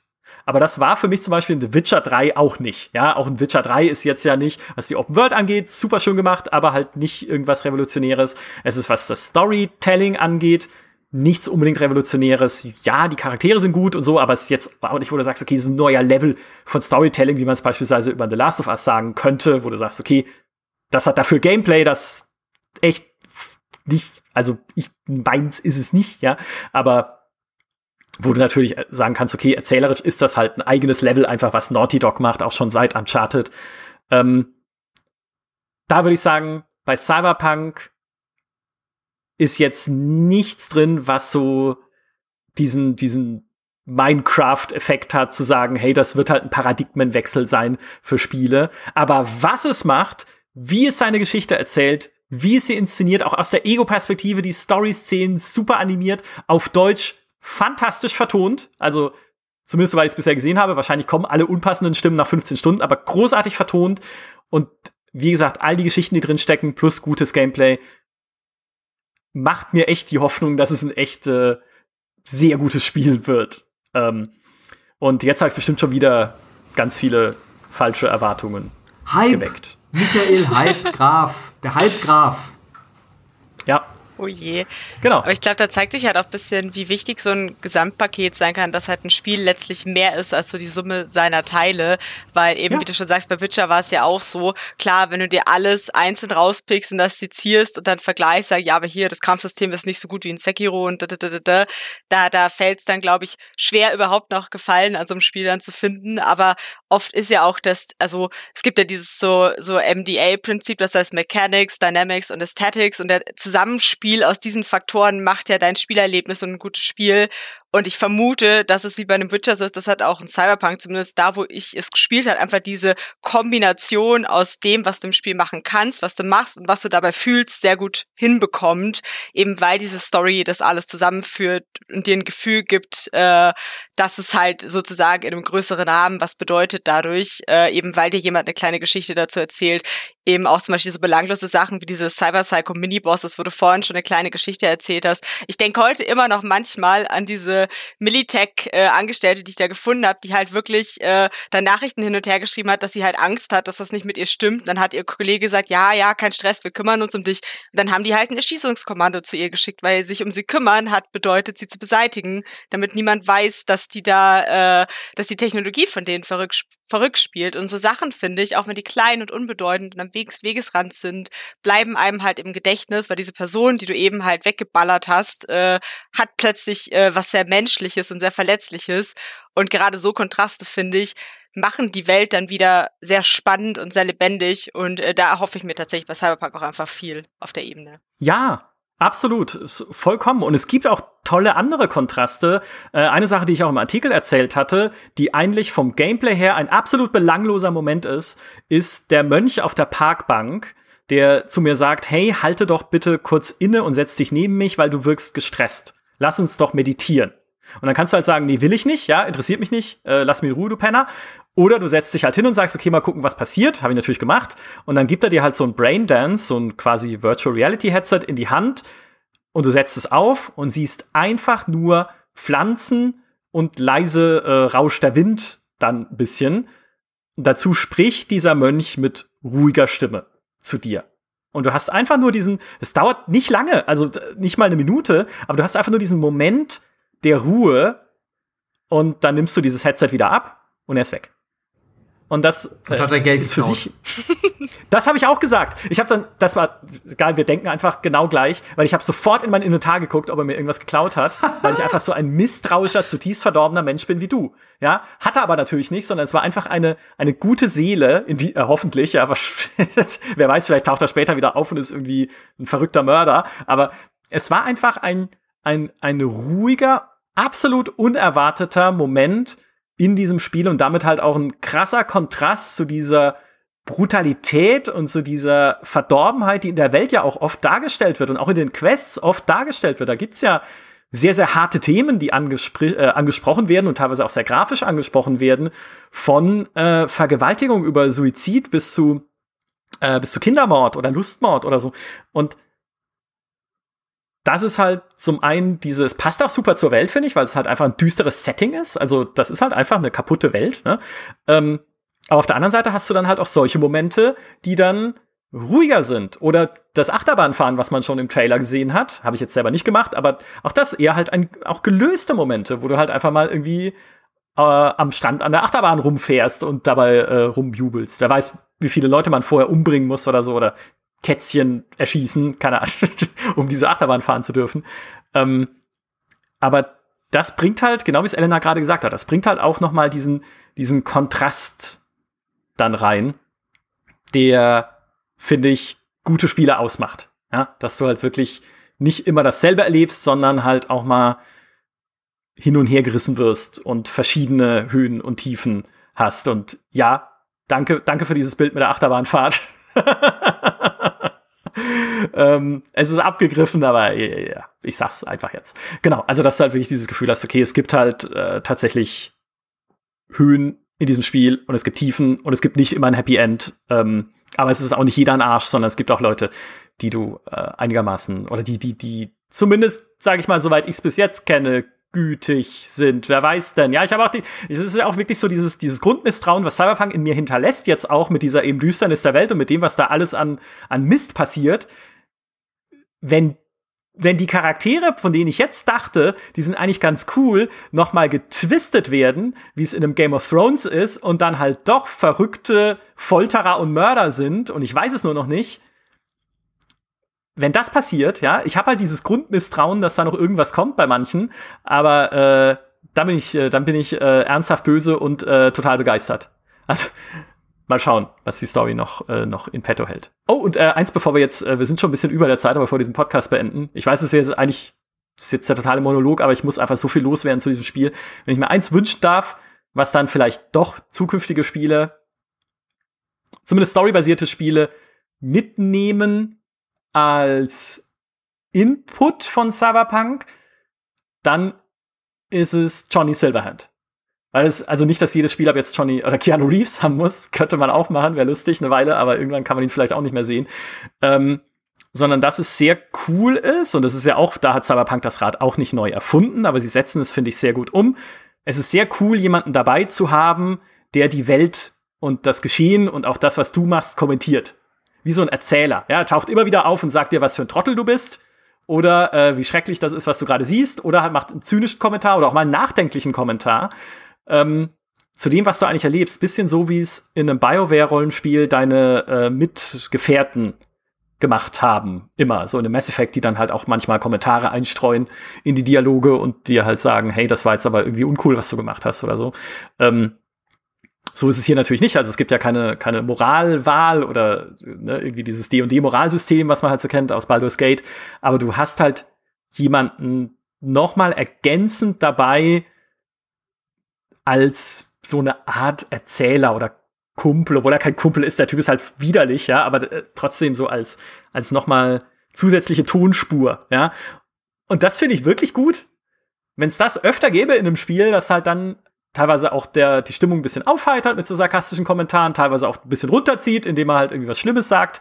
Ähm, das ist was, was ich finde, öfter eingesetzt werden kann, wenn es passt. Also, dass du einfach noch ein zweites Ding mit dabei hast. Das wundert mich nicht, dass du das magst. Ist ja quasi wie ein, wenn du einen Podcast beim Spielen hörst, ja, mit Johnny Silverhand als Moderator.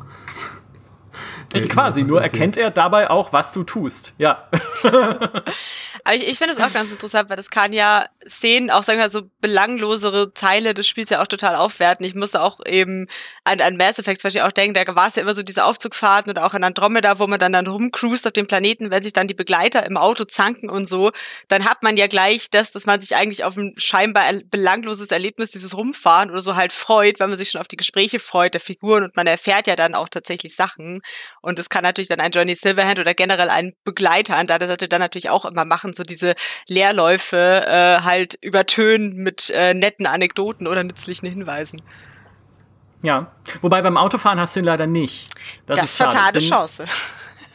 Das ist absolute Enttäuschung. Auch da, ne, keine falschen Erwartungen jetzt. Äh, beim Auto, also zumindest soweit ich Auto gefahren bin, war Johnny Silverhand nicht da. Wie schrecklich. Ich bin aber gerne Auto gefahren. Auch das noch als, als letzter Aspekt, weil ich, äh, also auch da, ne, das ist keine Simulation, ist eher ein arcadiges Fahrgefühl, aber halbwegs, also steuert sich halbwegs okay, ja, also du kannst die Autos lenken, sie sind nicht bockig, sie sind nicht irgendwie schwammig oder so, sondern du fährst gut, du hast einen okayen Grip so auf dem Asphalt und fährst okay durch die Stadt.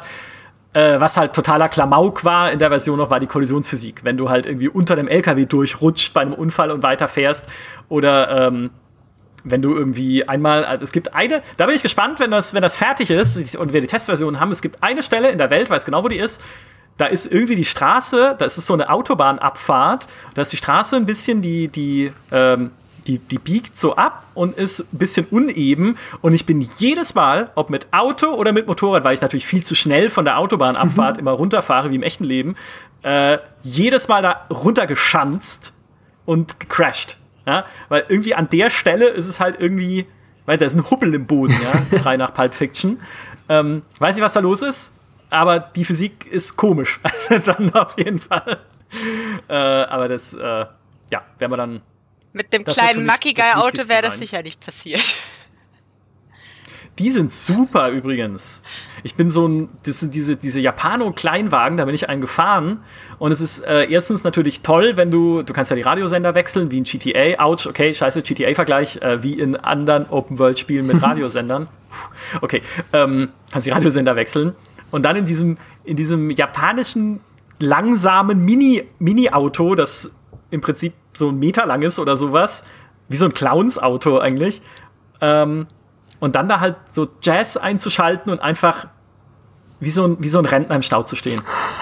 es ist, es ist. Es das ganz, wird ganz, meine Autowahl. Ich freue mich schon sehr. Das ist ein ganz, ganz eigenes Spielgefühl. Und dann haben sie auch noch so absurde Details, dann ist wieder, ne, haben sie so absurde Details eingebaut, wie dass dein Armaturenbrett, was digital ist in diesem Wagen, flackert, wenn du wogegen fährst.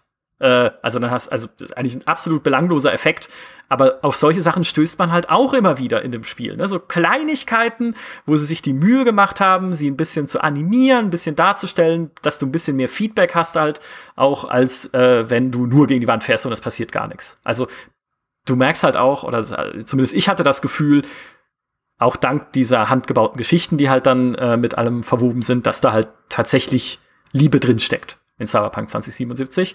Und auch da, wer weiß, ob es überall so ist. Ne? Vielleicht findest du auch mal irgendwo eine Stelle, wo es nicht so ist. Äh, ich habe auch eine gefunden, doch tatsächlich. Ich habe nämlich dieser Podcast endet nie. Ja, ihr müsst irgendwann sagen, wir haben keinen Bock mehr, sonst erzähle ich nur noch. Ja, ich muss dann irgendwann mein Abendessen essen, nur das, aber sonst. Das mit der Liebe wäre gerade ein schönes Schlusswort gewesen, aber jetzt mach weiter mit dem Negativen. Ja, genau. Ich bin halt, ich muss es immer runterziehen am Ende. Das ist diese Achterbahnfahrt, die dieser Podcast hinlegt. Äh, ich bin in die Wüste gefahren, einfach um mir die Wüste anzugucken. Und die Wüste ist, wie eine Wüste eigentlich auch sein sollte, relativ leer, wo man aber auch sagen muss, okay, ne, in einem Skyrim werden da überall Höhlen und Monsterbrutstätten äh, und so. Das ist eher nicht der Fall. Also ich bin durch ein relativ weitläufiges Gebiet gefahren, wo wirklich nur so Windräder rumstanden, aber nichts erkennbar Interessantes in dem Moment. Vielleicht passiert da auch was, wenn ich eine Quest hätte, mit der, wegen der ich hin müsste. Aber ich bin halt einfach nur in der Welt rumgefahren, um sie mir anzugucken.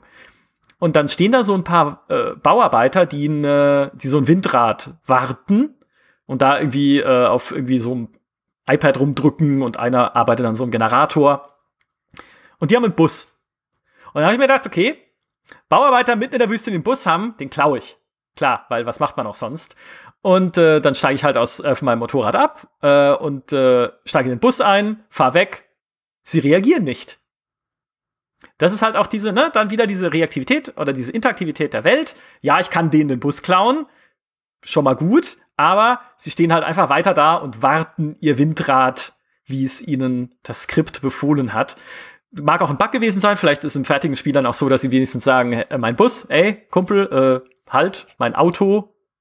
Aber ähm, ne, so diese, auch in dem GTA werden die halt durchgedreht, ja, und hätten gesagt, ey, äh, was soll das? Ja, ich möchte anmerken, ich habe mal ein Müllauto geklaut in GTA, der hat mich durch die ganze Stadt verfolgt und dann umgebracht. Also der war sehr motiviert, den zurückzubekommen. so, das sind halt die Dinge, die man von einem Cyberpunk eher nicht erwarten sollte. Dafür Geschichten an jedem Ende, viel Liebe im Detail, coole Charaktere, äh, Keanu Reeves und äh, geschossen wird auch. Ich glaube, dass damit, damit sind wir eigentlich nicht. Äh, das ist keine falschen Erwartungen. Ja? es ist ein Spiel. Ich glaube, damit wecken wir keine falschen Erwartungen. Wie Jim Sterling damals beim Review von Final Fantasy 15 war es, glaube ich. Final Fantasy 15 is a game. Das ist, glaube ich, das Objektivste, was man über Cyberpunk sagen kann. Das ich bin stimmt. super gespannt. Ich bin super gespannt, wie es am Ende ist. Ja, danke euch beiden, dass ihr euch meinen Monolog angehört habt. Ähm, aber es muss raus. Also ihr merkt, ne, in mir hat sich viel aufgestaut. Es ist ja auch immer so eine Therapiesitzung, so ein Podcast. Ich bin ja immer froh, wenn alle Teilnehmer danach rausgehen und sagen, jetzt geht's mir besser. Finde ich gut. Ja. Ja, ich könnte jetzt auch noch einfach, ich glaube, ich rede einfach, einfach auch noch ein bisschen weiter, wenn ihr beiden jetzt weg seid und auch die Hörer weg sind, einfach um es mir von der Seele zu reden. Auch das ist so ein, ich weiß ja nicht, ich weiß nicht, wie es euch da manchmal geht, aber ich habe halt diese 15 Stunden gespielt und dann äh, mich am nächsten Tag an diesen Artikel gesetzt und ich sitze wirklich erstmal da und krieg Schweißausbrüche, weil ich mir denke, oh mein Gott, was ich jetzt eigentlich alles erzählen muss. Ja? Wie soll ich das jemals hier zu äh, Word-Dokument bringen, was, äh, was jetzt da alles drin steckt? Aber gut, dann wird's halt ein langer Artikel. Aber ich hatte das auch, meine Headline für meine Cyberpunk-Preview war ja, Cyberpunk erschlägt mich völlig. Und es war, in dem Moment, diese Headline ist entstanden, weil ich dann überlegt habe, dann äh, hat mich ein Kollege gefragt, ja, äh, was ist denn so das, was dir jetzt als erstes in den Sinn kommt? Ich so, keine Ahnung, es ist so viel, es erschlägt mich einfach. Da sagt, das ist die Headline. Ja. Ja, weil man dann auch, das ist vielleicht auch tatsächlich der, der, der wichtigste Unterschied, wenn man es als Journalist erlebt und oder zumindest, wenn man es als bei so einem Presseevent erlebt. Ein Test ist wieder was anderes, aber du kannst halt nicht immer deinen Rhythmus bestimmen. Ne? Also, weil in diesen 15 Stunden jetzt auch, die ich hatte, war ich natürlich an einigen Stellen sehr gründlich, weil ich diese Paranoia hatte, Schauplätze untersuchen zu müssen oder mal in der Welt rumzufahren und mir diesen Moment zu nehmen oder auch Quests natürlich zu machen. Aber andererseits, an ein paar Stellen bin ich halt auch durchgehetzt, weil ich sehen wollte, wie sich Entscheidungen auswirken oder was dann als nächstes passiert oder so.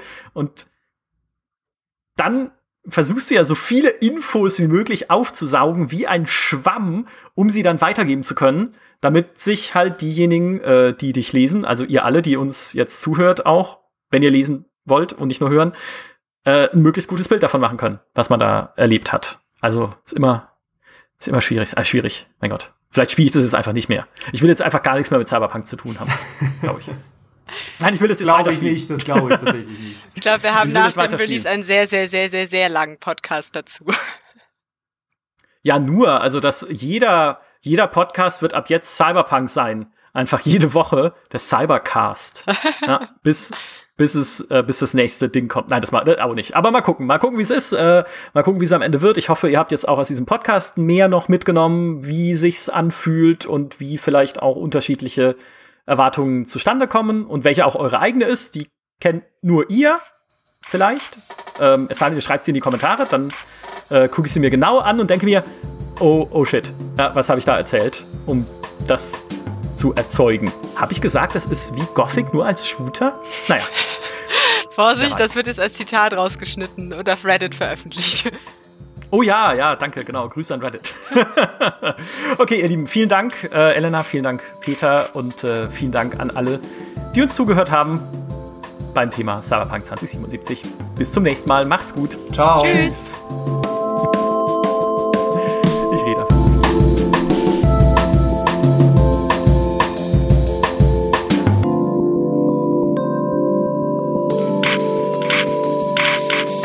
Dieser Podcast endet nie. Ja, ihr müsst irgendwann sagen, wir haben keinen Bock mehr, sonst erzähle ich nur noch.